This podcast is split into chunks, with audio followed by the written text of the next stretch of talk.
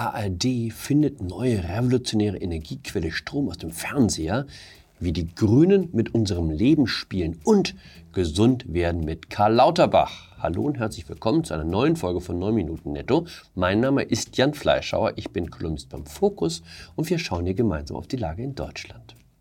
Womit versuchen Sie über den Winter zu kommen? Gas? Nicht so gut, wir sollen ja sparen. Öl? Ganz schlecht, verheerende Klimabilanz. Strom? Um Gottes Willen, bloß nicht das neue Heizgerät anschalten, dann bricht das ganze Stromnetz zusammen. Besonders Gewiefte sind auf Holz umgestiegen. Holz ist natürlich umweltschonend nachwachsender Rohstoff. Mm -mm.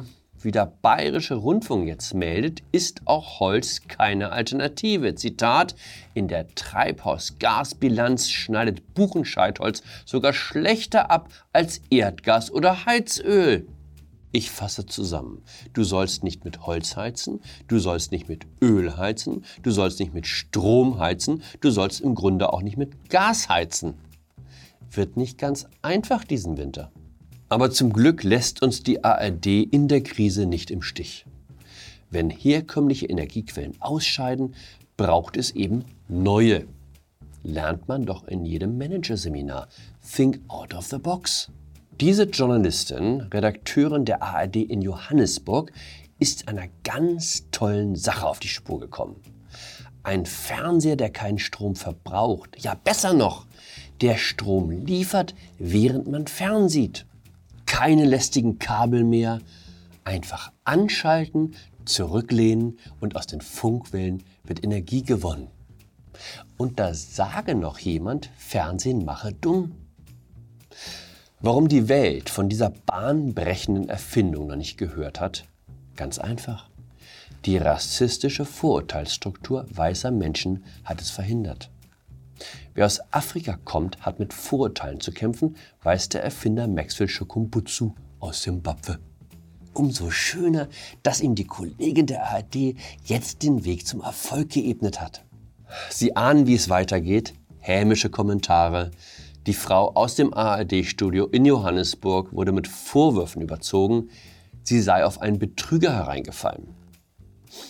Gut, es stellte sich dann heraus, dass es anders als behauptet keine Referenzen von Forschungsinstituten aus Amerika gab, die die Entdeckung des Selbstversorgungsfernsehers bestätigen konnten. Aber Mai, so ist das halt in der Wissenschaft. Galileo wollte am Anfang auch keiner glauben.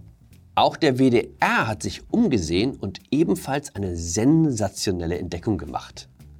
In dem Fall handelte es sich um zwei Tüftler aus Hennef, der eine ehemaliger Kunstmaler, der andere Ingenieur.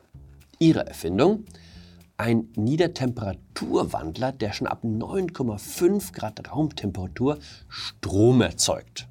Zitat, wir brauchen kein Licht, wir brauchen keinen Wind, wir brauchen kein Ladegerät. Allein die Umgebungstemperatur reicht aus, diesen Speicher zu füllen und als elektrische Energie wieder auszugeben. Das ist fantastisch. Ja, das ist fantastisch. Tiefes Aufatmen in der grünen Gemeinde im Atomkraftwerk ISA 2 wurde bei einem Ventil ein Leck entdeckt. Endlich der Grund, diese Teufelstechnologie ein für allemal stillzulegen. Nichts mehr mit Laufzeitverlängerung oder Streckbetrieb, das ist jetzt endgültig vom Tisch. Anderswo würde man das Leck einfach schließen, aber nicht in Deutschland. Wir haben zwar überall auf der Welt Atomkraftwerke gebaut auch nicht die schlechtesten, aber ein tropfendes Ventil reparieren geht nicht. Viel zu kompliziert. Herr Stoll hat sich zu Wort gemeldet.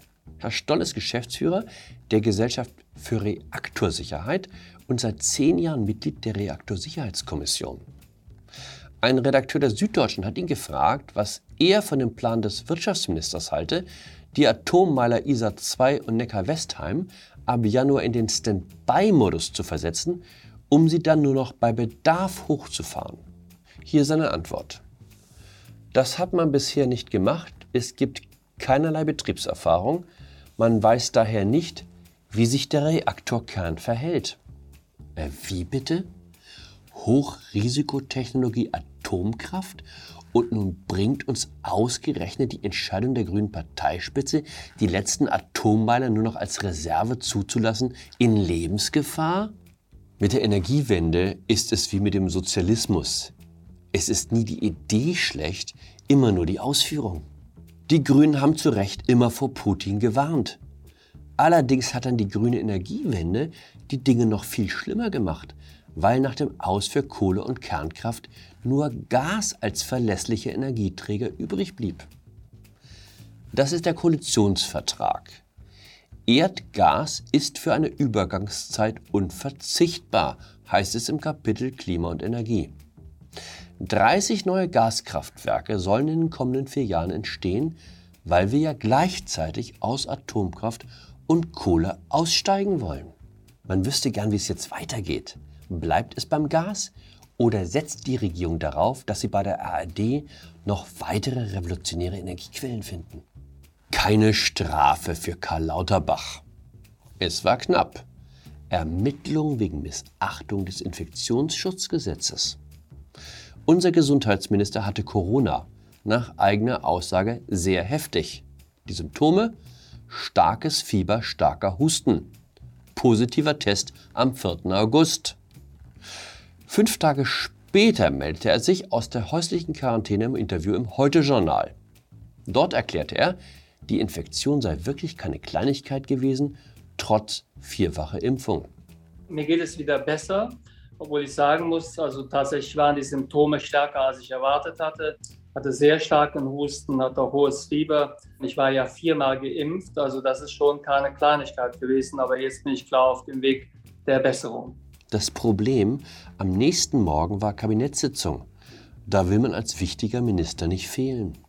Wer nahm also am Kabinettstisch Platz, trotz Corona? Unser Gesundheitsminister Karl Lauterbach. Spontanheilung binnen zwölf Stunden seit dem Interview mit Marietta Slomka. Dummerweise schreibt das Infektionsschutzgesetz in Berlin vor, dass man erst dann die Isolation verlassen darf, wenn man absolut beschwerdefrei ist und auch erst dann, wenn 48 Stunden vergangen sind zwischen dem letzten Halskratzen und dem befreienden PCR-Test. Was im Fall von Karl Lauterbach nur zwei Möglichkeiten zulässt. Entweder er hat geschwindelt, als er von seinen Symptomen berichtete, weil er fand, dass es zu mickrig klingt, wenn er sagt, ich hatte Corona, aber praktisch nichts gemerkt.